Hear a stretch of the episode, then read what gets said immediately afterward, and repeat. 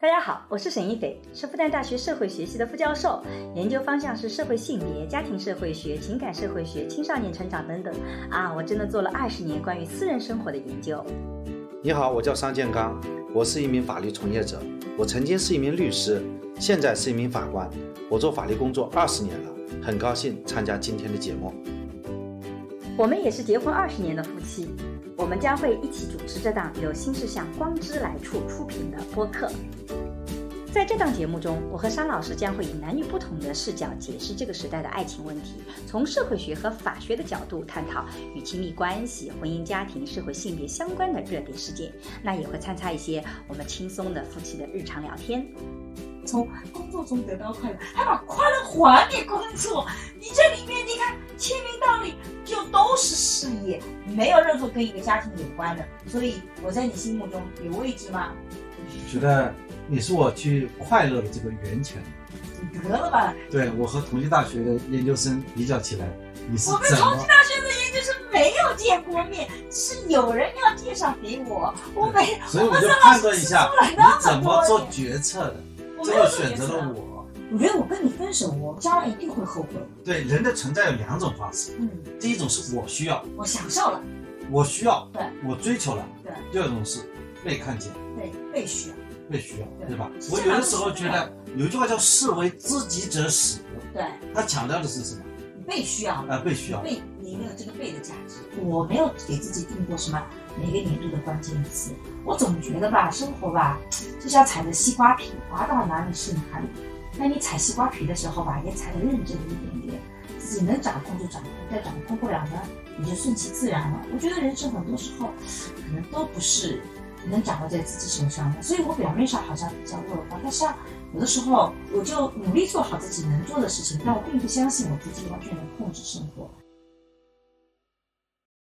这是我们二零二二年的第一期，大家好，二零二二年，新年快乐！所以我们这一期其实是承上启下的一期，我们想跟大家唠唠嗑。哎这好像是东北话啊？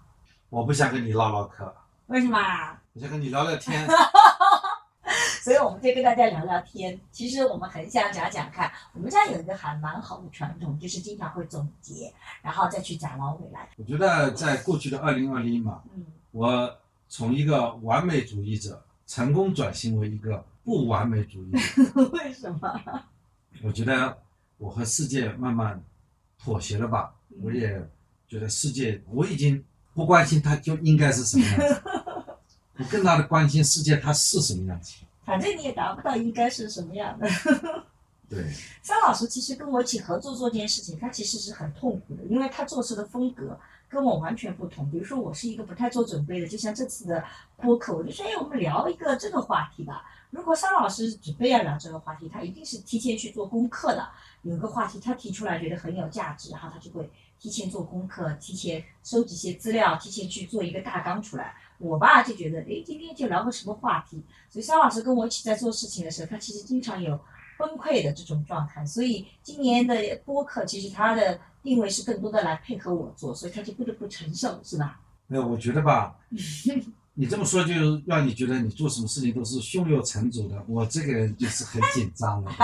我想这是你要传递的。我觉得这个观点也不错，但我只是说，我曾经以为我能够去控制我自己想去做的事情，嗯我很曾经以为我们去努力就能够去达到。嗯，但实际上，我越来越发现，很多事情我们是通过努力而实现不了。嗯哼但是呢，我又并不认为说很多事情我努力了就没有办法实现是不成功的，嗯，它反而它很可能它就是一种客观的存在。对，就我们做一些事情，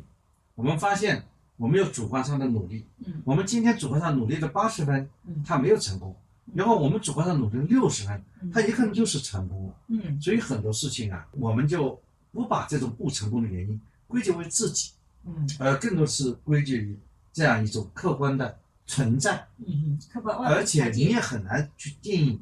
什么叫成功或者什么叫不成功。嗯所以我们慢慢的放弃了这样一种评价的体系，嗯而进入了一个更加和谐的状态，不完美主义。我觉得不完美才是完美。嗯，其实我来翻译一下桑老师的意思，就是像我这种人，如果觉得努力没有成果，我就会追问说，那为什么要努力呢？我就算了。张老师刚刚讲的意思就是，虽然努力没有成果，但是呢，你依然要努力的，因为 不成功是因为挖苦的原因，所以你依然要努力，是这个逻辑吧？啊，这一下子被你解读出来一种正 能量了。就说，也就是说，其实你努力啊和成功之间呢，它很多时候是隔着一个客观的因其他素的客观，因素的，嗯，所以呢，你很多时候你不知道你这种努力会不会成功，是的，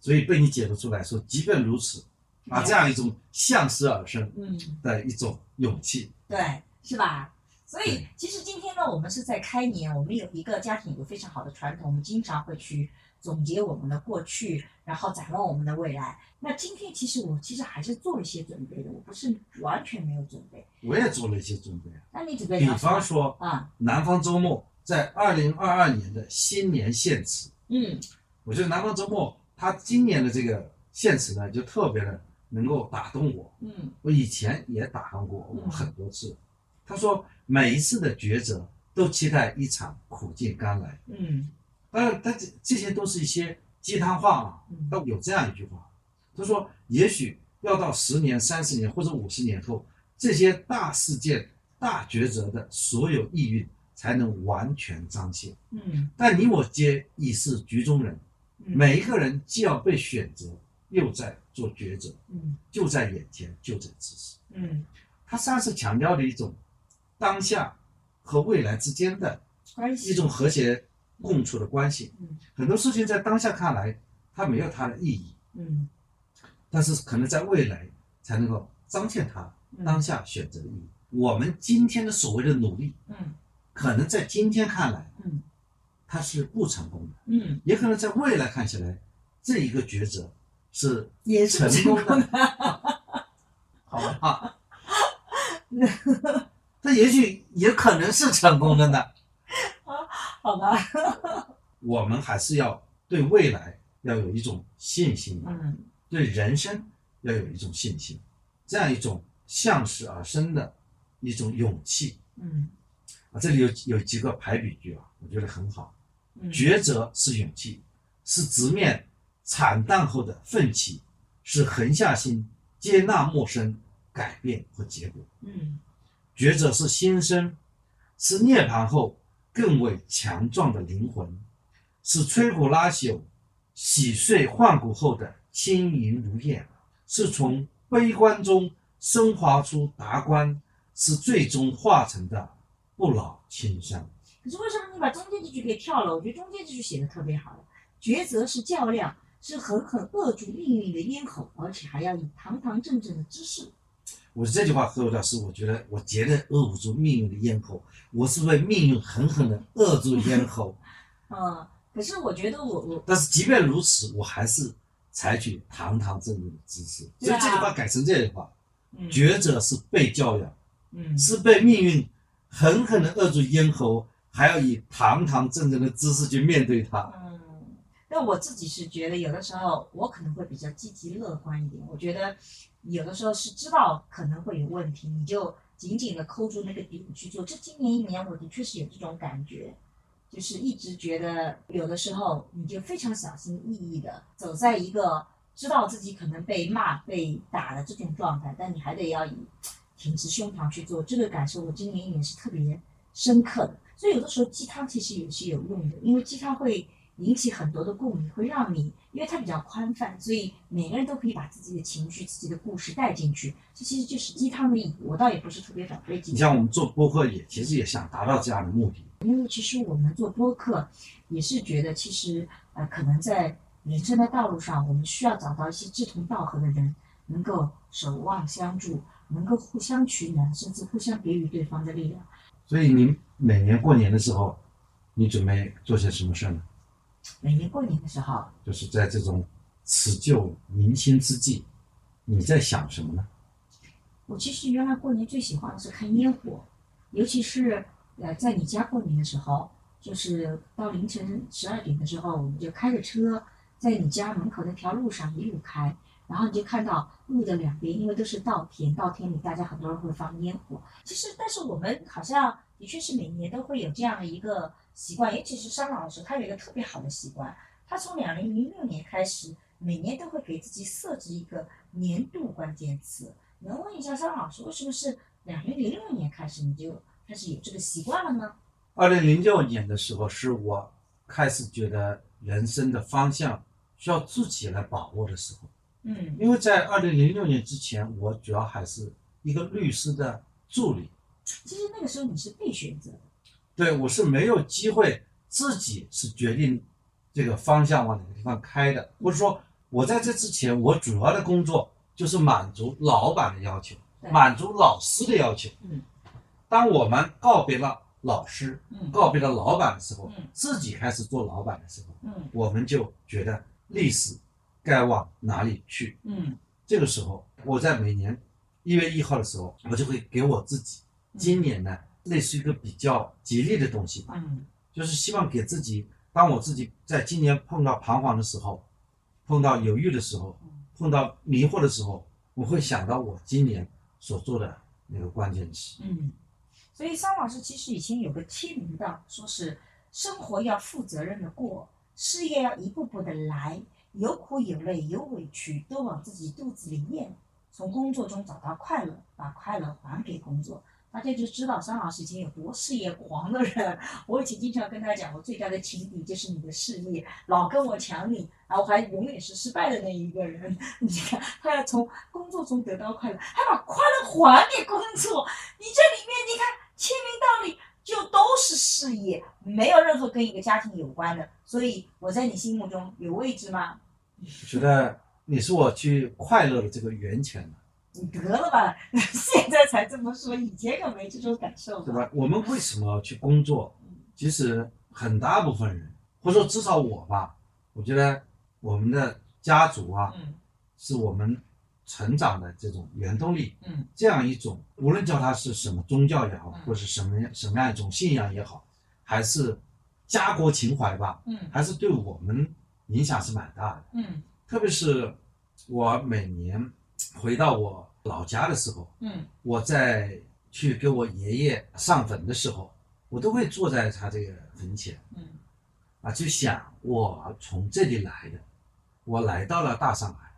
我也去过世界很多地方嗯，现在呢是在上海定居了，嗯，其实离家还是蛮远的。这个时候我就在想，我为什么有机会从这样一个地方，这个农村，能够离开这个地方，背井离乡？但是我回去的时候，我就希望我们有一个好的状态，嗯能够感恩这个祖先吧，来创造了我，来给了我这个机会。所以如果有机会回去的时候，我都能够从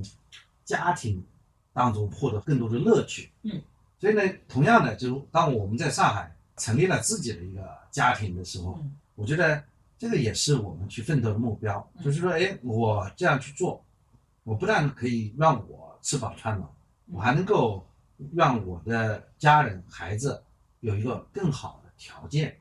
所以想，我们这些人不都是这种在星际穿越当中的这个接力赛当中那一棒吗？嗯就我们肯定会走的，嗯，但是我们在我们有限的生命空间当中，如果为家庭多做点事情，让我们子女有稍微比我们成长更好的条件，嗯，这不是我们原动力嘛？嗯当然，如此同时啊，我们不仅仅是那种，因为我们受过教育嗯，不仅仅是那种所谓极度的极致的利己主义者啊，只为自己小家庭嗯啊，但是我们要也要为社会、为当事人创造价值，为国家创造价值，对吧？但是我讲的是那种原动力，嗯中从最源头的东西应该是还是基于家，嗯从小家到大家。嗯， 我觉得你讲的好好大，我有点接不住了。但是我觉得你两零零六年的关键词是犹豫和决断，为什么当时选择是犹豫和决断这个关键词？其实我看到我每年的关键词呢，嗯我就能够想到那一年我主要在挣扎些什么。嗯，所以比方说零六年，嗯零六年的时候，你想想看，零六年我开了我自己的律师事务所，对，我跟人家合伙开律师事务所。嗯零六年的时候我才三十岁，嗯我在三十岁，我是选择回到我第一家工作单位嗯，去成为一个高级律师嗯，甚至将来有机会走常规所的那种合伙人之路，还是说我开始创业了，我要我开始冒风险了，我要做老板了？那这个时候就是一个犹豫和决断，所以当时是的确是两项做选择，因为回去做一个高级律师，或者说甚至要走向原来事务所的合伙人之路嗯，那是个相对而言比较舒适的环境，对，也比较有安全感，会有安全感。嗯，那但是呢，你自己去创业呢对，也可能就是有风险的，但是也可能会获得更大的利益，对对吧？这就是二零零六年我最痛苦的事情。可是当时为什么后来你还是选择了自己开锁呢？当时让你做这个决断的主要的原因是什么呢？这决断的原因是，真正的你，当你在做一个决策的时候啊，这个时候要经过长时间的思考，这时候需要做类似于 SWOT 分析啊。嗯我回去的理由是什么？不回去的理由是什么？回去的利弊是什么？嗯自己创业的好处是什么嗯？再综合评判了下来，嗯这个时候做出了这么一个决策，我们决定要为自己的事业、为自己前途去搏一把，因为主要原因我还年轻嘛，嗯现在有这么一个机会，嗯对吧？核心的最后一句话，核心的最后你是决策的后来，你做最终决定的时候，也可能是一个决定的理由，就是我还是比较年轻，嗯如果我有这个机会，我把握这个机会；如果我失败了，我还可以回去嘛。对的，但是我其实很想分享一下做决策的这样的一种逻辑体系，就是我自己的人生里面，我其实从来不追求做一个完美的决策，我一般都做一个不后悔的决策，也就是我把我自己所有可能的知情的情况全部罗列一遍，然后我最后做一个决策的时候，我就问自己，如果若干年以后，我会不会为这个决策后悔？前提是我依然只知道这些信息，那我就觉得，如果我不后悔，我就可以去做这个决定了，而不是我一定要做一个特别完美的决策。比如说，这个当时怀孕了，那你要不要生孩子？那当时就会遇到，就是说，第一个可能觉得自己还年纪比较小，其实但也不小了，当年怀孕的是二十六岁，他觉得好像结婚也就呃一年多、两年都没到，好像还没享受够两个人的单身世界，所以你就会去列哪些是不好的东西，比如说你可能还想在事业上搏一把，那个时候刚刚去开始留校，那个时候还没有读博士，可能还得需要读博士，所以你可以把那些负面的因素写下来，但你也会写正面的。你到了差不多要生孩子的，然后有妈妈的要求，我妈妈是非常希望我能够快点生孩子的，因为她已经一直过来跟我就住在一起，她觉得我不生孩子她都没事可干。然后丈夫又是很喜欢孩子的人，是坚决反对堕胎的人。你会堕胎就会有压力，你会把那些一二三四可能就列一列，然后你就问，那我做这个决定，在这些情况下我会不会后悔？当你这一比较的时候，我其实自己的结论也就出来了。那我在如果在这种情况下不知道后面可能发生什么，那我此时此刻就是做这样的决策的。所以我觉得，其实每个人的决策都不知道后面会怎么样。当在当下的时候，如果你能列一列，用书面的方式去写下来，其实基本上就能够保证做一个不太后悔的决策。这也是我觉得可以分享给大家的。其实你永远无法做一个最好的决策，你只能做一个在若干年以后问自己：假设我依然只知道这些信息，不知道后面，我当时会不会做这个决策？我觉得这个是很重要的。你是的判断依据就是说我会不会后悔？对，因为会不会后悔，它是一种主观的判断。嗯你说你不后悔，嗯你也可以说你自己后悔。嗯。有时候你根本就不知道你自己后悔不后悔。所以我说是是当下你会不会觉得自己，比如说啊，呃，问我是有一个人，他对家庭条件很好，但有一个人可能很爱我，但是有家庭条件不好，那你选择哪两个人结婚？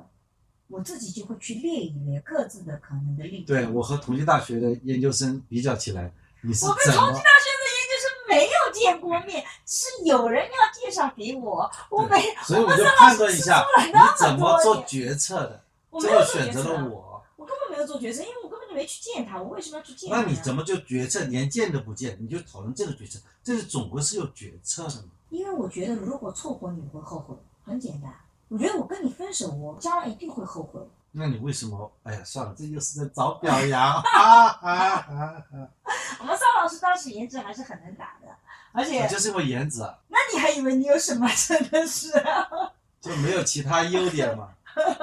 还有啥优点？算了，我们不讨论这个话 题。嗯哎我做决策是不一样的，那你是怎么做的呢？我是理性的，你是怎么做的呢？我是判断我输不输得起，所以你跟我结我婚这是一有意思票的吗？我输得起，我就做，不我也是输了也无所谓。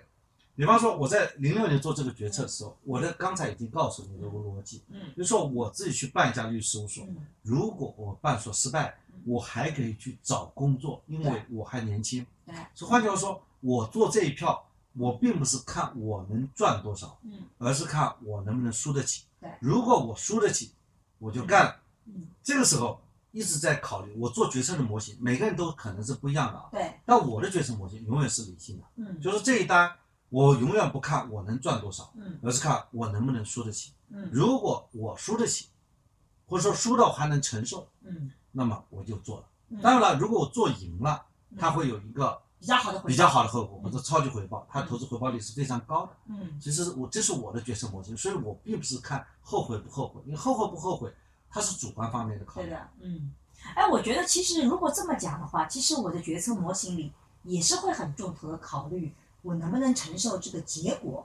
就比如说刚刚讲到那个同济大学的研究生啊，我的姑妈要介绍给我，但是我觉得，假设因为我去见了他，我一边在跟你谈恋爱，然后我又见了他，如果那个人不管我喜不喜欢，你知道了以后，你会心里不舒服，然后我们俩可能分手，我觉得那个结果我承受不起。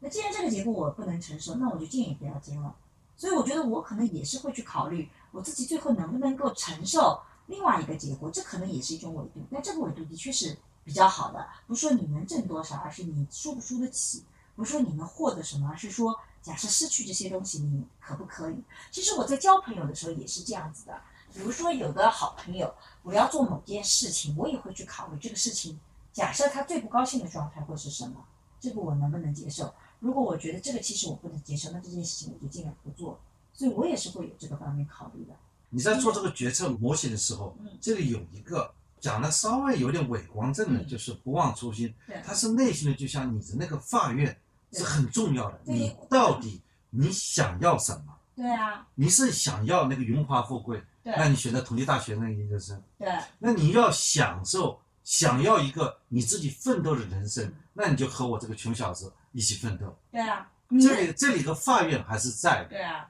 你也一模一样有选择嘛？你看有香港姑娘找你，你也没有选择人家香港姑娘。没有没有，没有这个事情你又揭露我隐私 了。那我觉得这个在其他的话题当中可以去谈，我们要把它转成一个婚恋的话 题。因为你想想看，一个外地的农村的穷小子，嗯，你和一个家里很有钱的女生谈恋爱，在我们那个时代，在一九九几年的那个时代，我们可能是觉得这个是不合适的。不是不合适，觉得我们男孩子的这种心理承受能力 hold 不住，你知道吗？嗯你觉得你很可能是一个月为那一百块钱的开销嗯，都着急，对吧？？人家很可能打个出租车就几十块钱，嗯，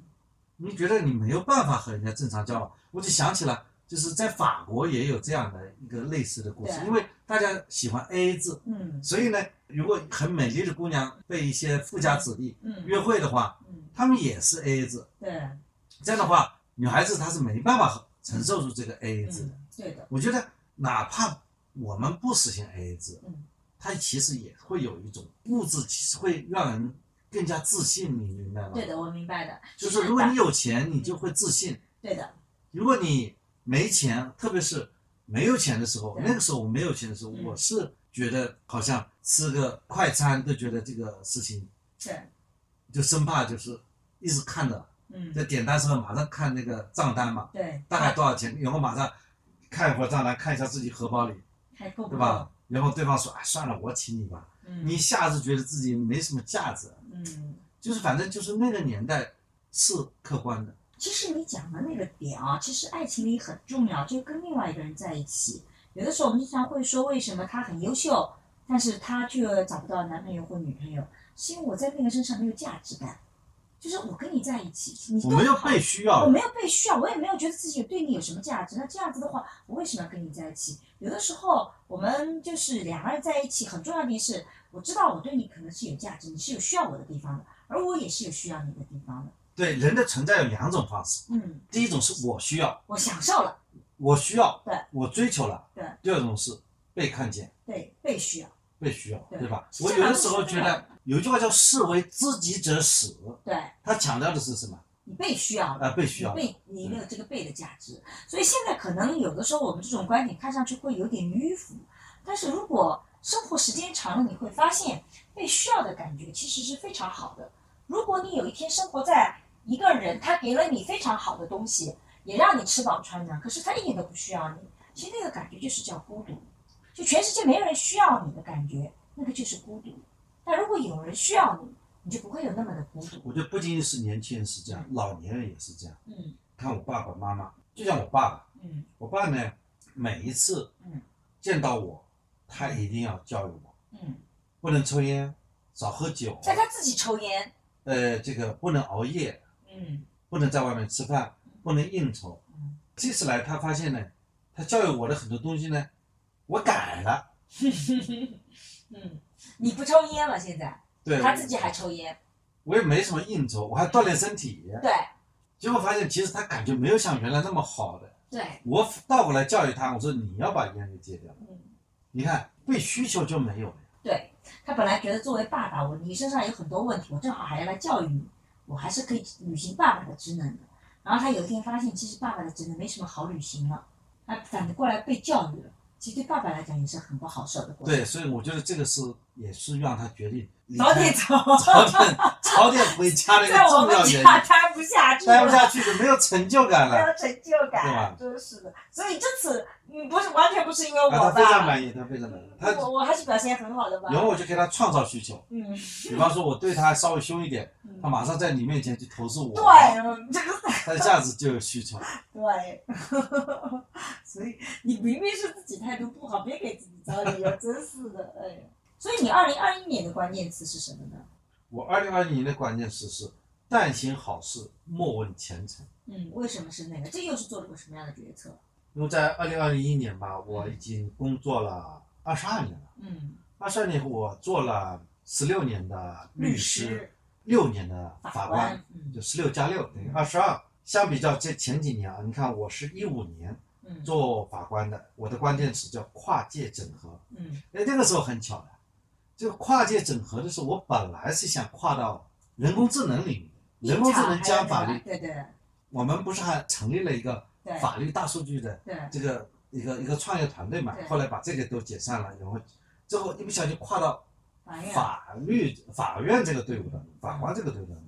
所以我就至少在那个时候，我们心中啊，隐隐都觉得，哎，干了十六年的这个律师啊，嗯，也想换一个方活式法。，嗯，这是一五年的事情。到了一六年，嗯是我第一个完整的法官年，嗯做法官，我的关键词叫 experience，嗯，就是我去经历。哟，洋气了嘛，还有英文呢，我的关键词好，这个是有代表我当时的一种状态，嗯因为你刚刚进去，你更重要的是你怎么去学会适应。对，但我很喜欢 experience 这个概念，因为我觉得它其实那个是有经验的概念意思，也有体验的意思，就是对，我要去获得，我要去对收获得获那个，这个所以那个 experience，我收获对经历嘛，对，这是但我的从目标嘛，对，就但获得从经历。体验，我嗯同时这个有是个动词，我要去对经历这么一个过程。对，嗯到了一七年，我就是专注。嗯专注为什么呢？因为我我左看右看，我突然发现有一种方法可以让我能够把这个法官这个事儿呢干出点成绩出来，嗯所以我就专注于那个办案子和专注于写文章。对，我找到了一些方法。对因为比方说你要对改革提一些什么意见建议啊，发现我其实也讲的比较外行啊，嗯所以呢，我就觉得有一件事情是我能够做的，就是把我从事律师的这种经验啊呢，嗯和法官的审判呢相结合，嗯就怎么去找到这个契合点。对，就是说，我就比较专注于这个嗯审判的这个应用的这个技巧。嗯到了一八年嗯，我就感觉我要出精品，所嗯以一八年的关键词叫精品，嗯，所以就好的案子。要做出来，在这之前呢，我不敢去参加评选，嗯就是办的案子，因嗯为也不知道评选标准。嗯所以呢，在这个你看一五一六一七嗯，到了一八年，我提出来就是我要做精参品加一些精品的评好选。像你也是一七一八年拿了那个国家一等功的，对吧？司法系统一等功，对对吧？到了一九年呢，有过执着才能放下执着，嗯，就是我慢慢的就告别这种完美主义者。为什么？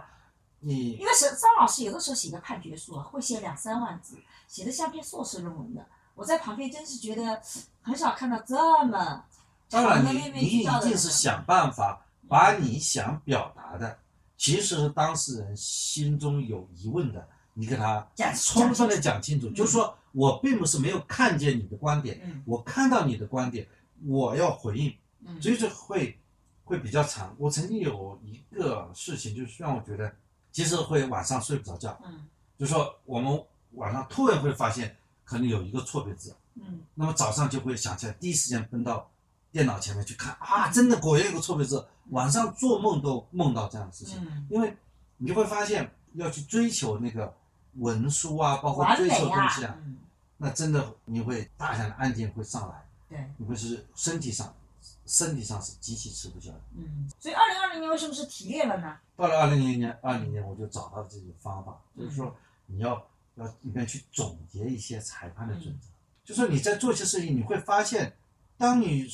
碰到像你就这种案子像山一样的把你压过来，你像山，你懂懂我意思吗？嗯，就是你在这种大海当中啊，那个浪啊，嗯像山一样把你给压下去的时候，那你要想一些方法嗯去战胜它。嗯所以说你你要有过执着，才放下执着，嗯然后要体验表达放下。嗯到了二零二一呢，我就觉得，其实吧，我们曾经专注过精品业务，嗯这就变成了一种新常态。嗯就我已经非常熟悉适应法院的这种工作的环境，嗯，所以我们就觉得，但行好事，莫问前程。在二零二一年了，是这样嗯是这样，是这么一，所以说这个二零二一年这八个字，它是从二零一五年那么来的，一点点来的。一点点来的，一点点过来的。嗯，所以沙老师是有多么好的习惯，给每年给自己，而且他一般都是年头就给自己我每年都在一月一号当天发布的，发布在朋友圈里发布他的关键词是什么，然后到了年终的时候，他还要回顾一下自己到底对这个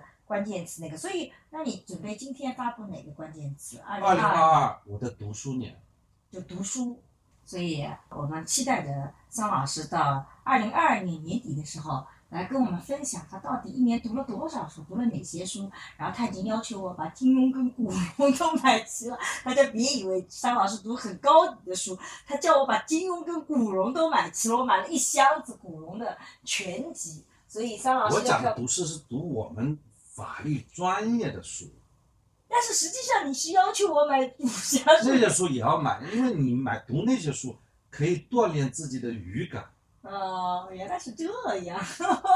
是不是突然被我给打岔了？我三老师给自己有一年六一儿童节，然后呢有一个电视台采访我，然后叫我把儿子也带上，我就把儿子也带过去了。然后呢，那个主持人就问这个儿子说：“哎，那个时候儿子大概只有八岁、七岁还八岁吧，刚刚读小学没多久。”问他你想要什么礼物，然后他就说他想要叫妈妈买几本书。我就很惊呆的看着我儿子，我想我儿子从来没有给我提过这个要求，他一般情况下都是买游戏皮肤啊，或者是买一些杂七杂八东西就可以了，从来没要求过买书。我就说你真的要买书吗？他说真的要买书啊。我说难道你不是要买乐高吗？不要买这种东西吗？他说不是的。然后下了台以后，他就很生气的跟我讲说：“我明明在电视上打造我自己的学霸形象，你为什么非得要去戳穿我，说我去买乐高呢？听懂我这个故事了吗？哦，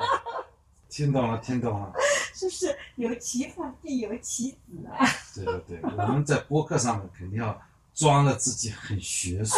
嗯，但是的的确确，桑老师其实买了书架，自己独立的书架，书架上还有很多的书籍，然后最近还在跟我商量怎么给他打造更好的学习和工作的空间。桑老师这个叫什么卯足了劲啊，这个准备在二零二二年要好好读读书。我觉得我们到二零二二年十二月这个三十一号的时候，我们一定要做起播客，读回了顾一下桑多老少师到书底读了多少书。读出什么成果来了，对。跟哪些大家做了对话，对了什么话，其实我们也鼓励大家在二零二二年的时候，你也可以给自己定一个读书的，不对是吧定读书计划，你定过你的关键词，定个关就键词放在我这个播客下面，啊，对，大家也可以然后就分享给你自己，对，然后发一个朋友圈，说嗯我的二零二的关键词是什么，然后我们二零二年总结一下，对你二零二二年的时候，你有没有这个跟这个关键词去回哎，应？你的关键词写书是吧？我没有给自己定过什么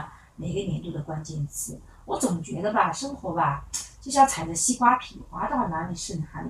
但你踩西瓜皮的时候吧，也踩得认真一点点，自己能掌控就掌控，但掌控不了呢，也就顺其自然了。我觉得人生很多时候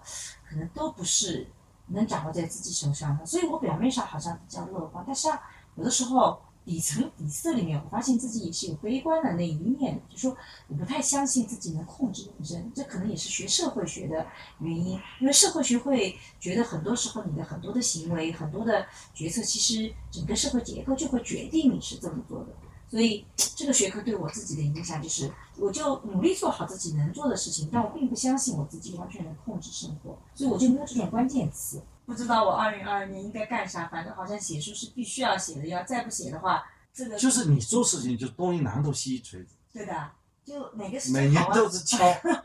然后 我 没有年度组织。你看我这个没有没年有度组，织哎我有是年很度长组的，织的。我这个今天看了一下，我从两零一六、一七、一八、一九年，其实做了一个特别好的关于家庭生活中金钱和公正和亲密关系的研究。其实这个东西一直没有好好写成书，其实已经有一个初稿了，但是我自己对于这个书还不够满意，所以我二二年准备要好好写一写，然后最新研究也差不多完成了，所以也要写出来。所以二零二二年的写书的任务还挺重的，包括写作。所以我可能在二零二二年这块东西还得要多花时间。我在两零二零年十二月份的时候，我给自己列了一个写作的计划，总共有八条。我今年应该是完成八篇文章，因为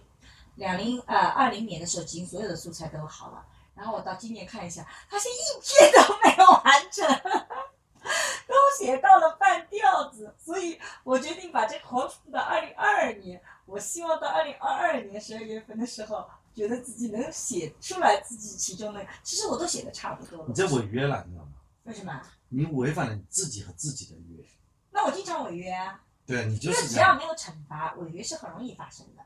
但是我觉得但我做了，但是我写我就不书一。样，那我跟今你天写了书，我写了一本书。其实也是意外写出来的，你也不是计划写出来的没。有啊，我在计划里面是写了两本书啊。那这两本书我但是是你完根成本的，就没立过计划，关键是，我这写作计划里是有写两本书也有的。八你篇只能文章说写作规划。反正我写两本书的确花了我很多时间，明年这两本书是可以出版的。我就是我这一点，我觉得你不要误导青少年。我觉得人还是要立个计划的，做事要有计划性。我觉得大家应该向桑老师学习，我并不是个很好的榜样，这点我一直承认啊。对吧？你立个计划，嗯，立个计划是立给谁看呢？就像立个 flag 一样的，对立个目标。对，对吧？但是当然，我们不要去立那个样的小目标，赚他一个亿，对不对？就是我觉得离那个目标也太远了。就是，但但你知道我只是想，就是我们立一些我们今年可以做的一些事情。对。但你知道我是怎么理解计划的吗？对，计划就是列了以后不去执行的，拿来做变化的。你那个，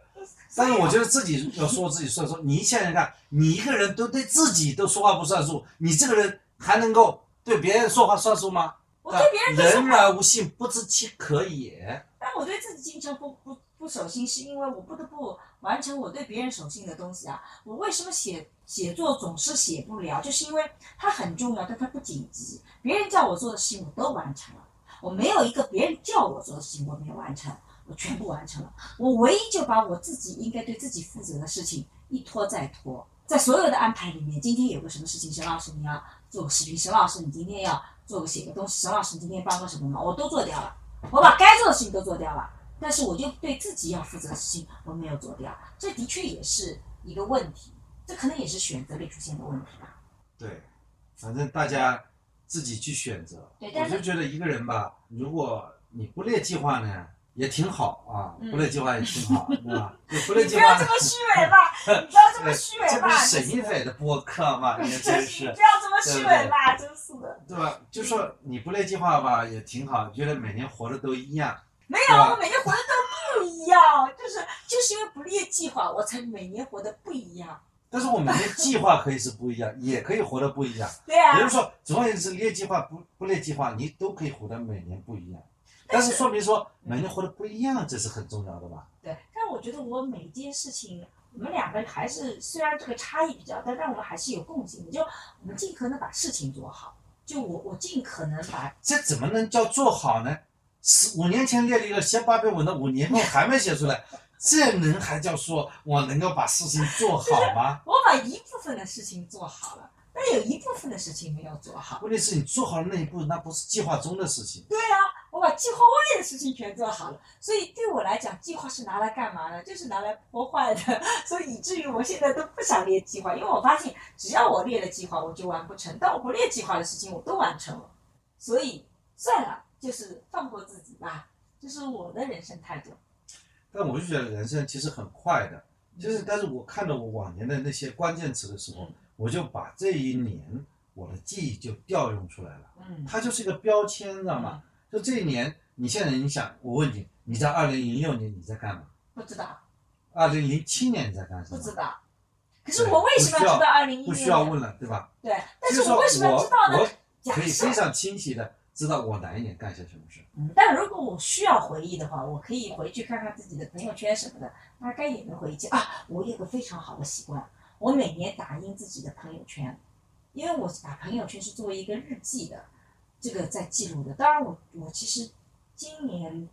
发的少一点点，因为现在这个这个环境啊，有的时候不能让我再这么自由的发言了。我觉得以前我其实真的很自由的在朋友圈，它就是我的日记。所以我每年都会把朋友圈打印出来，我就知道我今年一年干了些什么事情。哎，这个是好的习惯。嗯，就朋友圈发的比较勤，对然后啊，朋友圈当日记来写，对的，当然把这个叫什么微信书是吧微？信书。但我现在其实觉得我的朋友圈发的不好玩了。我以前经常记录我们家各种奇奇怪怪的事情，那很多事情都政治不正确，所以现在越来越不敢发这种政治不正确的事情了。以前我可能吐槽桑老师，我的朋友圈主要就是吐槽桑老师，吐槽儿子，吐槽女儿，整天吐槽。现在我也不太敢吐槽，这吐槽吐的，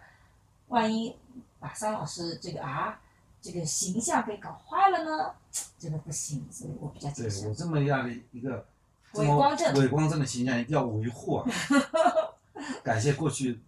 这么多年辛辛苦苦的维护。但是的的确确，我其实是个喜欢总结的人，但我不太会列计划，这倒是真的。我每年还是会做总结，这个也是我们家很好的习惯。然后我们以后，哎，我们其实家里还有一个可以可以分享给大家的，就我们以前也女儿在的时候，我们经常会四个人一起互相开个家庭会议。这个其实每年春节时我们也会做，就每个人说说看自己今年一年的收获以及今年对自己的遗憾，然后同时也可以给身边的家人提出要求，比如说爸爸，你是觉得做的你很好，你是觉得爸爸明年要改进的，孩子们也都会非常畅所欲言的去提各种的要求。然后我觉得那个其实是个特别好的一个家庭的一个过程跟仪式感，这样每个人都有表达说，我其实是在家庭建设里面，我的家庭发展里面，我的角色是什么？我觉得这个还是蛮好的。所以其实我们觉得到了二零二二年的开年的时候，每年其实不管什么时候，其实人生都是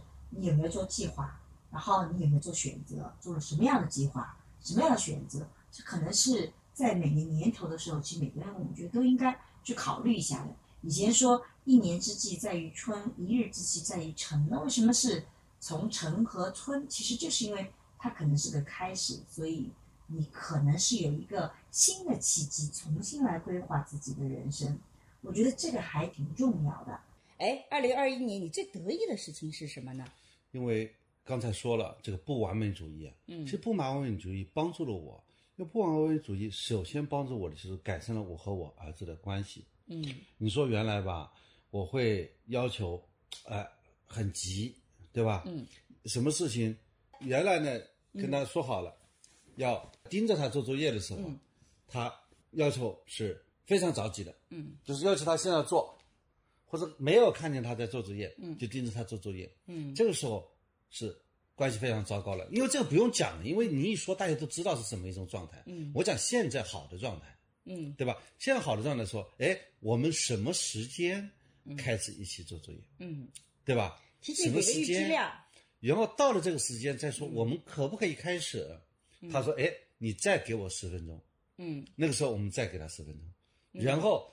到了再过了十分钟呢，他说你再给我五分钟。哎，我觉得有了这个不完美主义后，我觉得这个事情是可以接受的，嗯就可以接受，因为他至少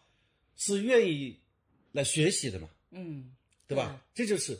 基本面达到了。嗯，是的，也就是说，原来就是在做陪伴写作业之前，希望他要做作业了，他就得马上做，然后如果不做，你们俩就崩掉了。我也经常看到你们还没开始陪伴作业呢，然后先吵一架，然后双方情绪都很不好。现在张老师今年有巨大的进步，就是他会先去询问儿子哎什么时候可以开始写作业了？如果儿子说有半小时或者十分钟，张老师可以接受，等一等再开始，在比较愉快的情况下展开陪伴写作业这个作为爸爸的任务，是这样吧？啊，是的，就这是一种不完美嗯主义给我带来的一个正向帮助。嗯，还有说，我们原来就是说目标是他学的时间越长越好，嗯嗯对吧？嗯这是完美主义的想法。现在是什么？我们跟他谈好，我们今天要学习两小时，嗯所以说你今天学四十五分钟，嗯一个二十四小时你就学四十五分钟，嗯他学到了，学到以后这个目的要达到的，嗯就是说你不要指望说他一直在学习，嗯你设定一个很具体的目标，我们就学两小时，结果他很愉快的学了两小时后就不学习了，嗯也不完美主义呢就告诉我说，哎，这已经蛮好了，嗯你不要指望说我们再来两小时，嗯已经说好了，嗯那就不不要再学了，那就不学就不学了。嗯嗯嗯但是呢，我会发现一些惊奇的变化，嗯比方说，昨天我就把儿子的效率打印出来，嗯结果呢，他把这个效率贴在他自己的电脑上，嗯这他主动这样去做的，嗯，就我没有指望他去做的事情，他去做。对，比方说我们一起玩的时候，他现在开始用肩膀顶着我的肩膀，嗯就是我们俩现在是关系贴着走路的，嗯原来从来没有这样。嗯然后他会主动跟我分享他学校的事情，嗯这种这不完美主义是要给我带来了很多有益的东西，对，所以我就觉得为什么我成为一个完美主 义者，转化成为一个不完美主义者，嗯嗯我就是讲这个。对，而实际上我自己是觉得，我这一年可能跟儿子在一起，我因为比较忙碌，我是觉得有点小小的遗憾的。我以前是对儿子很满意的，但今年我就觉得儿子，我对他最大的不满意是，明明五官长得很好看。可是总是用那种低着眼睛看人、抬着头那种，不知道大家也能不能想象，斜视，也不是斜视，就是从就是抬着头，然后眼睛从上往下这样子，眼睛都不睁开的看着你。明明长得那么帅，非得用这种这个这样，每次拍拍照的时候都是这种表情，我就有的时候经常要批评他。所以我其实原来是对他比较宽容的，但我现在有的时候就会，我是变成那个批评的人。但是我自己觉得，我们家儿子真是成长的特别正常，是这个年龄段好像男孩子就应该有的样子，也不在乎自己的穿着打扮，头发整天乱糟糟的，因为他还没有那个说，我非得要变得怎么很好看。比如说，我觉得哎，有些女生对你很好，啊她就经常很奇怪的看着我，这有什么？她根本就没往这方面想，所以我就在想，可能他就是那个最正常的那个青春期的那个之前的那个小男孩儿，所以我也得要去接受他。这一点，我觉得桑老师今年做的比我好，好像更能够接受儿子各种奇奇怪怪的样子，是这样吧？对比方说，他有的时候他会觉得，哎呦，我应该少玩点游戏，嗯我应该把时间放在学习上面。嗯嗯我是觉得，我就给他讲了一个，嗯就说如果你是天天爱学习的，嗯如果你是就是想把学习搞得很好的，嗯那么你很可能就不是你那个特别正常。嗯，那么正常孩子就是爱玩嘛。对，我就跟他这样说，就是就像我表扬他也比较具体。嗯，其实我内心里也认可，这个时候的小孩小男孩儿就是他爱爱玩。嗯，对，我们其实二零二二年想要做件事情，就是回顾一下我们的家庭生活。我跟桑老师其实想分享一些关于家庭教育方面的经验和心得，因为播客里也一直有朋友讲，因为我其实一直从二零一四年开始做公益活动，更多的到公共空间出来的时候，其实最早我一直在做家庭教育，而这一块也是我自己。特别在乎的，不知道有没有朋友买过我的或看过我的《做对懒爸妈养出省心蛙》这本书？这本书在豆瓣上的评分是九点二，我觉得很多的朋友还是很识货的。我觉得这个书真的写的是我最辛苦的一本书，写了两年，因为从理念理清楚以后，到怎么变得更通俗化，用什么样的例子，经过了很多的打磨，也提出了优势累积法。我觉得那个方法还是很好的，至少使得我们在家庭教育方面是比较走得轻松，遇到问题能够解决掉的，就不会把这个问题搞到很破裂的这种情况。尤其到了现在，我们孩子都经过了这个青春期，我们觉得这个还是挺成功的。家庭教育的成功不在于说这孩子一定是多么的优秀，而是因为你可以看到他的情绪表达和对自我的认知都还是蛮正确的，他们知道自己是有力量的。我觉得这一点还是挺重要的。所以我们在二零二二年，其实想要跟桑老师一起更多的来分享这方面的经验。所以如果大家有什么好的想法或者有什么疑问的问题的话，我们是特别愿意来解答的。我们也很希望大家能够给我们一些建议，到底怎么能够更好的分享这种家庭教育的理念？是讲故事呢，还是希望有一些系统性的东西呢，我们其实还没想好。嗯对，我就觉得就像那个陪伴作业吧，现在首先我们有一个时间，嗯比嗯方说我们现在从三点零五分开始，嗯，对，那么我们的时间目标就是到五点零五分，嗯，也不会拖堂。这这这两个小时之内呢，这是爸爸时间，我的我们沙老的师陪的伴爸爸时。间。嗯那么这个两个小时，他会去想办法去搞，比嗯方说去喝水，嗯，哎，上厕所，嗯吃东西。这都正常的，我小时候对吧也这么干。那这个时候我会把它记录下来。嗯我说你有你占用了我两分钟，那嗯，我也需要把这两分钟延长两延长起来。嗯这个时候他也跟我占便宜，嗯说啊，这个两分钟是不是就算了？嗯那我就觉得也哎就算了。嗯这，就不完美主义呢，对就带来了这个好处。让别人也稍微占点便宜嘛，真是。对嗯，然后呢，比方说他的作文，嗯他的老师说他作文没交，我说那你你用我的时间，就叫我的时间来做作文嘛。结果他很开心，他觉得他占了很大便宜，他那里当当当当当就把作文写好了，然后帮交给老师，老师说啊好棒啊，他能够把老师作业交出来了。然后我说你看吧，你还要占用我的时间来做自己的作业， 又创造了这样一种。空间，让他就觉得，至少我觉得我二零二零最开心的一件事情，除了说跟儿子的关系好了，具体来讲，我想去实现的，比方说对他作业的陪伴，希望他能够来做作业，这个问题呢解决了。我觉得吧，你像儿子现在已经是，就说十二岁加一就是一点。差不多十二十三岁这个状态吧，嗯在十二十三岁之前的教育真的很重要，嗯，因为到了十二十三岁后，他就慢慢的，嗯，他就会有比较大的自我改变的自我能力改变了，能力了。嗯，对吧？你发现十二十三之前，嗯，感觉教育起来没效果，对到了十二十三岁的时候，教育起来就特别有效果。对，我觉得如果说，哎，我们要给别人做一些咨询建议啊，十二十三岁的孩子呢，特别容易出成绩，你发现吗？但是前提是你要在十二十三岁之前跟他的关系还是比较好的。如果你在十二十三岁前已经每天管管到他已经很厌倦你了，不想听你说话十了，二十三变成叛逆期了，对，他就已经竖起一道墙，你说什么我都不想听的时候，那你在最应该影响他的时候，其实就影响不了了。而且很多人就跟我问我说，孩子什么时候能够真的长大和自觉有意思？其实很简单，一个孩子在青春期以前，他其实没有什么太多的自觉性的和或者主动性的，因为为什么？他其实所有做事情都是因为你要求他做，他要么为了让你高兴，要么为了为了避免你不高兴去做的。真正他有自主意识，其实就是从青春期有自我意识开始。那什么叫自我意识呢？就是你什么时候看到他对异性感兴趣了啊，想要那个？我觉得到他现在为止他可以说不，对他，其实我觉得我现到现在为止，我儿子还在处在逐渐觉醒的时候。什么时候我看到他半夜搞得我油头粉面的，开始觉得哪个姑娘很好看了，开始愿意去要接近他心目中漂亮的姑娘了，我觉得那个时候他就有动力了。我要怎么变得更好？我得要稍微好看一点，我要在他们的眼目心心目中还是个学习不错的。在没有这个之前，他其实可能就不会有那么大的动力说，我一定要变得怎么好？为什么变那么好呢？是因为希望妈妈觉得对我满意，是希望妈妈不要生气，希望爸爸能够心态好一点，而不是为我自己。但是如果他青春期的时候说，我希望讨好那个姑娘，我得要变得好一点，这就是为了他自己了。所以那个自驱力其实一定是到青春期才完整的能出来的。所以在这之前，家长就必须要先跟他搞好关系，能够保持自己跟他的沟通能力和影响力，这样你才不会在最能影响他的时候你就没有力量了。啊，也是说这个这些年应该讲也是非常痛苦的啊。啊，你很痛苦，，对，我还好，我觉得挺好，我一直觉得，但我觉得慢慢三老的师这个走得心路蛮历痛苦程的可以在二零二零可以讲一讲。对啊我觉讲讲嗯得好像是好像题目只有你做对了，或者说你觉得做的可能是对的时候才，分享你才觉得才分享的价值嘛。你自己天天，哎呀，痛苦的不得了，你你就觉得啊自己。呃这个这样也不行，那样不行，或者说这样今天觉得行，明天觉得不行，也不行。你会觉得这个这种分享是没有价值的，嗯对是无意义的，是只不过是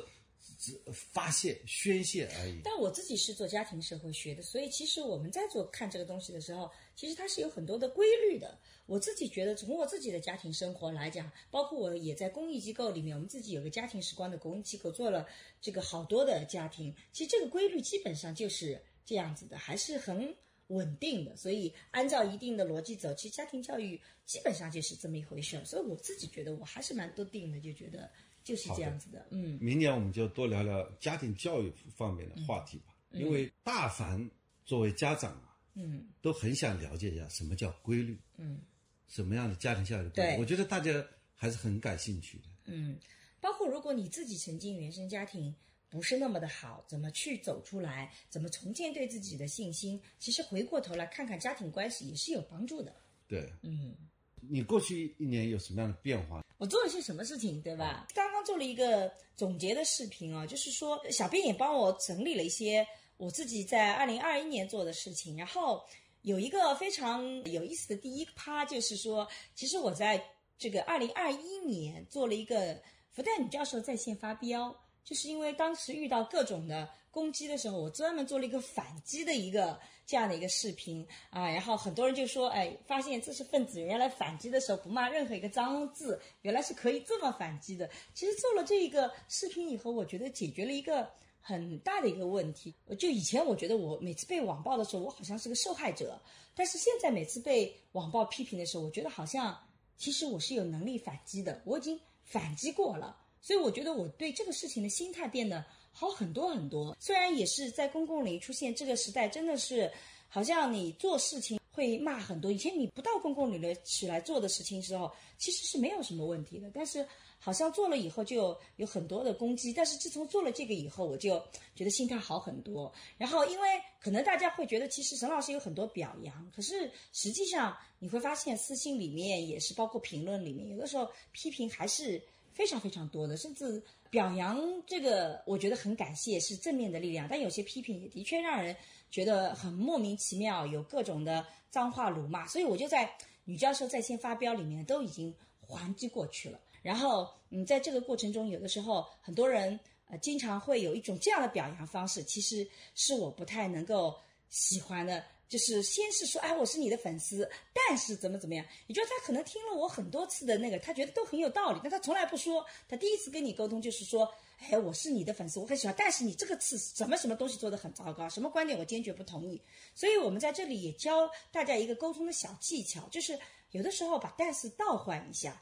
不要先讲说什么什么，我听了你的很东西很好，但是因为但是后面是重点，其实你可以。说，哎，我觉得沈老师这一次你的播客里有什么什么东西观点我不同意，但是呢，你其他的视频我都觉得还是特别有道理的，我觉得还是非常有收获的。这样你会发现别人的感受就会好很多很多。所以这其实是个沟通的一个技巧，否则的话，你喜欢我的时候你也什么都不说，然后你一说就是但是什么什么，其实我就觉得，那我其实已经给了你一些好的感受，为什么你就用这个好的感受反过来来跟我讲说你什么不好？其实我觉得这个是让人极其不舒服的，有的时候比那个不喜欢的你的人攻击你，其实更让人不舒服。然后，其实除了这一个以外呢，其实我自己是觉得在公共领域其实是尝试了各种的综艺节目，所以可能大家。在两零二一年的时候，看到了《再见爱人》啊，《九零婚介所》啊，《披荆斩棘的哥哥》啊等等的节目，这其实对我来讲也是个全新的尝试。我觉得也是我自己会觉得，嗯，对我的人生是有拓宽意义的。那除了像二零二零年继续在 B 站做视频、微博发言，在小宇宙我们坚持做播客以外，我觉得我自己也在拓展，还有其他的什么可能性是可能我能做得好，也能对大家有益的。那也会觉得说反思过来说，可能有些东西其实我没那么擅长，我慢慢也需要放掉的，也在不断的做这个选择。那么第三个呢，我就觉得在学术和教学上，我在复旦今年其实我自己在写年终总结的时候，我说这是准备的一年，就是从教学改革来讲，我其实一直在做双向融合的改革，就是怎么能把图书馆的信息检索、信息的搜索的这种信息素养和一个专业的学科能结合起来，给到大家更好的一个帮助。所以这个也在做教学的这样的一个准备和改革，我们做了一些事情，明年可以是跟大家分享我们会有些什么样的成果。然后在研究里面也是这样子的，做了一些这样的准备。所以其实这个两块也都在做。最后就讲到桑老师讲的家庭生活，我觉得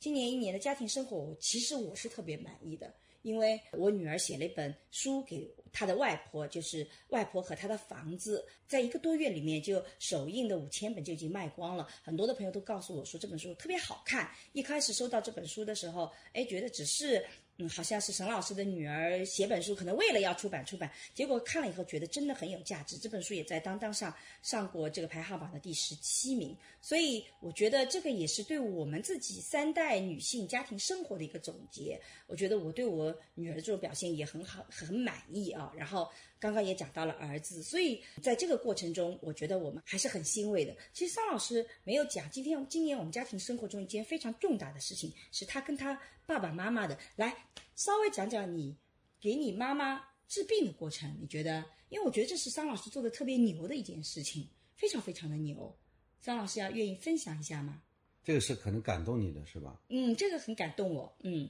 因为十二月三十号，我把我爸妈坐上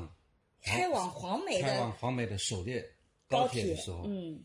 我其实觉得这个二零二一对我爸爸妈妈来讲是一个最完美的一年，嗯，虽然开年会很因为在年初的时候，很有问 他在因为身体疼痛，嗯最后检查出来是肝癌，嗯查下来呢，它是七厘米乘以六厘米的这样一个肿瘤，非常大，其实六七四十二平方厘米。嗯那么经过我就是寻找的医生啊，嗯但这医生也是公立医院的医生嗯啊，我并没有耗费巨资啊，嗯首先没有花什么钱，嗯在公立医嗯院该住院就住院，该收费就收费。进行了一些治疗，嗯但我但我们这里不能去讲他的治疗方案，否则别以为我们在打广告，啊对不是这个意思。对对对对在这个时候，我们有讲我的一个不完美主义，嗯因为我们在做决策的时候，我们不讲二零零六我们犹豫决策的时候，嗯就是我在做决策的时候，我首先嗯我去看人家的嗯门诊，看了门诊以后，我就拿了很多的方案。嗯最后在做方案比选的时候，第一个选择是要不要动手术。对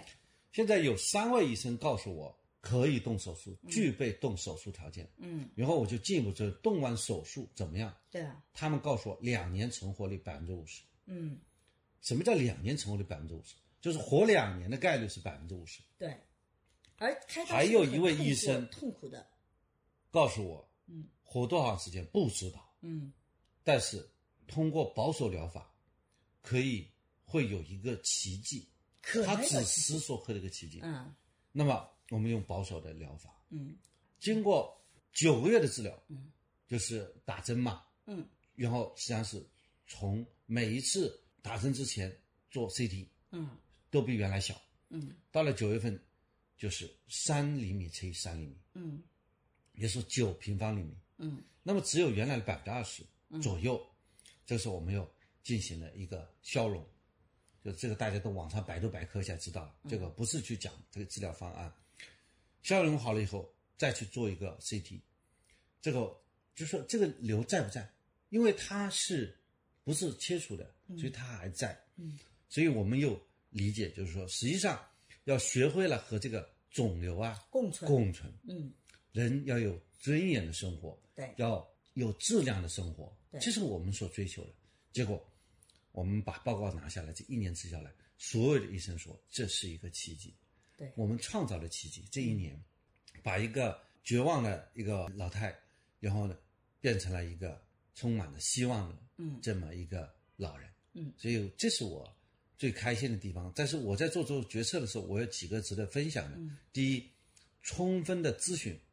对，这一点其实是桑老师让我觉得很感动的，就是当他妈妈生病的时候，他其实像做研究工作一样的。现在桑老师在我们家庭已经变成各种疾病发生的时候的一个专家了。他不是说给你治疗方案，而是他能够看病的专家，看病就快速的去确定你这样的情况到底应该怎么去找不同的医生咨询，怎么去做方案。就他已经把这个东西把它研究的像一个模式出来了，非常的厉害。这个，哎，嗯你其实，在我们互联网上有很多有价值的信息对，包括有一些病人的评价。是的是我的嗯觉得这是一个信用社会嘛，很多人哪怕有些医生去做广告，但实际上你是从你能够把那些这个属于广告的信息，嗯你能够把它剥离掉。换句话说，这种检索能力，对吧？我是具备检索，你检索一个法律知识和检索一个医疗的知识其实是差不多的，嗯本质上。而且很多东西我们其实看得懂，对它原理是看得懂的，嗯对吧？这是一个。第二呢，我们充分和家人沟通，因为我们兄弟姊妹四个，嗯还有女儿女呃女婿，就是我们有八个人，嗯还有他嗯和我爸爸，等于是九个人。我们九个人共同决策嗯。在这个决策过程中，会不会有争执？嗯，会不会有误解？会不会有焦虑？对有的，是的，但是不要紧，我们开家庭电话会议对，啊，一次两次的反复讨论，所以让各个决策者充分的知情。嗯第三个呢，齐心协力，就说我们每一场都是一次接力赛。嗯比如说，呃，妈妈在上海确诊以后，嗯然后回家治疗，但回家治疗的时候，又把这个药要快递到黄梅去，嗯然后疫情期间这个冷链嗯是断了的，怎么办？嗯我们就把这个药快递到黄石，嗯，黄石我舅家，然后再从舅家开车送过去到送到黄梅，嗯就是这样，这每次就是这样一种爱心接力，就是说碰到问题我们解决一个问题，嗯，但是呢目标很明确，所以一直是有一个定律，就是说怎么样，妈妈她能活多久，可以和她和多好之间，嗯我们选择了她要活多好。嗯那么现在我们医生告诉我，他说像你妈妈这样可以五年以上，对应该是比较有信心的，对吧因为？它现在已经变得很小了，是毫米了，就变成对吧？经过这个治疗，毫米、厘米无非是加个单位而已啊，对，但是就是就变得是三很小了，乘三了嗯。但是它就是那个扩散的那一块都很清晰了，对，扩散那块很很就清没晰有了，嗯。所以说，至少这是要现在他本人感觉也是挺好的。对，我就整个生活没有受影响，就因为不动刀嘛，他就就一直能够吃得好，那个就只对是做治他疗的现时候，有的时候会有一两天不舒服。其他实现在没等于关系说是每三个月去打一针，对就原来是每三个礼拜打一针，现在是每三个月打一针嗯打一针，有打针之前再观察一下、就可以了。我就跟他说，我说妈妈，就像你得了高血压，嗯这个这样一个病一样的，你要每天吃药，对但无非是现在里面有一个恶性的瘤在里面，每三个月呢去去打一针嗯打一去针抑制它抑制，它不让它生长嗯，嗯这就可以了。我妈妈因为就是没怎么读书，所以她其实非常信任我，对吧？她今年七十二周岁了，所以嗯她就觉得，哎，她说在我们农村像我们这样的人也可以死的，嗯你懂我意思吧嗯？就说她已经是比较长寿的老人了，嗯但是还是非常健康的生活。她现在能吃能睡，还能够。还主动想去干家务，我说我说你就你就别干这些家务，她是个正常人了。嗯所以呢，在这个时候，我觉得二零二一这个也是个最欣慰的事情吧。我们在做决策的时候，我们做一个很困难决策的时候，嗯我们最后决策的结果就是那个奇迹。那你所有决策模型当中，总归是有一个嗯模型、它是最佳的，是的，然后我们竟然就拿到这个最佳的。我这个时候我要特别介绍一下，我选的那个医生，嗯那个医生，我听了其他医生对他的一个评价，就是有一些评价不是很好，就是他不是最好的那个 top 级的医生，就是对也他不不是那种排队也最多人呐、然后职称最高啊，其实都不是那样的一个医对生，啊，他并不是个公认的就是或说者一致好评的那个 top one，嗯但是他，哎，可能是刚刚成为主治医生嗯的那个医生，他很有责任感，愿意承担风险。就比如说，他可以选择不开刀，因为不开刀，有的时候很多的家属是会觉得有问题的。如果万一的话，你为什么当时不开刀呢？对吧？这里有一段我和这个医生的对话，嗯那个医生呢，因为现在疫情期间，他实际上是没办法在诊疗室嗯里面来接待我们嗯。哎，因为我们要申请住院嘛对，所以他是在住院病房出来以后大，只厅是里在那个大厅里面嗯，他拿了一张白纸，背后他就画了一下这个肿瘤的一嗯些情况，然后呢，他说采取这样的一种治疗方案，嗯，保守治疗，保留着嗯不就不动手术的方案。然后我听完了以后呢，我就说了一句话，我说医生，你给我推这个治治疗方案，你是有风险的，你知道吗？嗯因为一旦你没有办法抑制这个肿瘤，这个抑制肿瘤进一步的扩展，这个人就没了。嗯没了以后，我可以告你医院的，嗯因为你能够动手术的时候，你就不动手术。是这是很多打医疗官司的基本逻辑。医生发现了这么一个症状，你不及时的手术，嗯你就延误了治疗的时间，对所以呢，你的医疗是有过错的。嗯我就主动跟他讲这句话嘛，他说你是一个懂医生的病人。嗯我说我为什么选择你医生？嗯，是因为其实医生所有的治疗它就是有风险的，对的。如果医生为了保护自己，所以现在很多都是动手术，其实是又有伤害，可能生存质量很差。桑老师刚刚讲到，在选择活得长还是活得好的时候，其实我们选择了活得好，但是很多的家属可能既希望活得好，又希望活得长，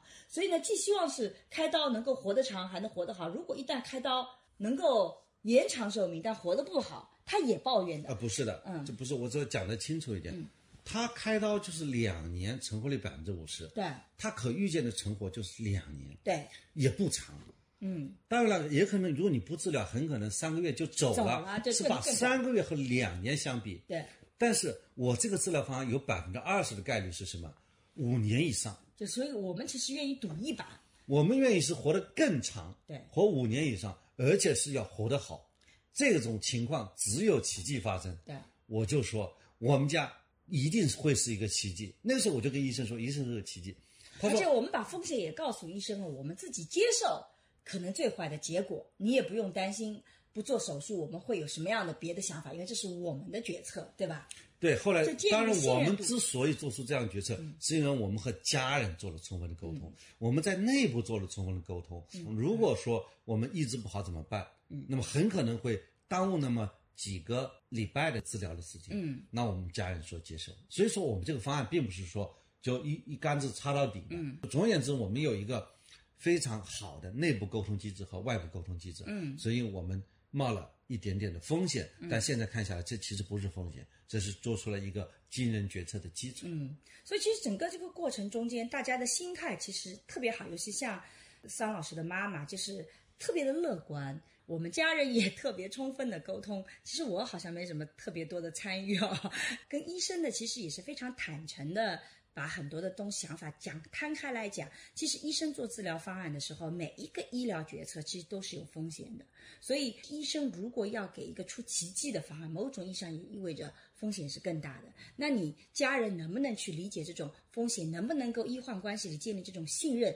其实是医疗能不能建立奇迹的一个很重要的逻辑体系。所以，如果我们医疗关系里面互相不信任，其实到最后做出的决策，往往不是那个最有奇迹的一个概念。所以，我也觉得在这个事情上，张老师现在成了我们整个家族，不管是他们家还是我们家，就我们双方两个原生家庭的家族里面，都是属于那种一有什么问题就会问，哎，到底怎么处理？我们商量，啪，这一个怎么去了解的方案就出来了。所以这其实也是刚刚讲到的，可能追求或者说是接受不完美以后开始做的一个更好的一个决策系统所带过来的。我们也希望二零二一年我们这样的生活经历能够给大家一些呃启发也好，或者觉得有所收获也好，这是我们想要分享的。嗯，好的，我们今天的播客就到此结束了。我们最后其实还是在二零二二年，希望能够嗯跟大家也是依然是像朋友一样的这样的聊聊天，然后能够很轻松的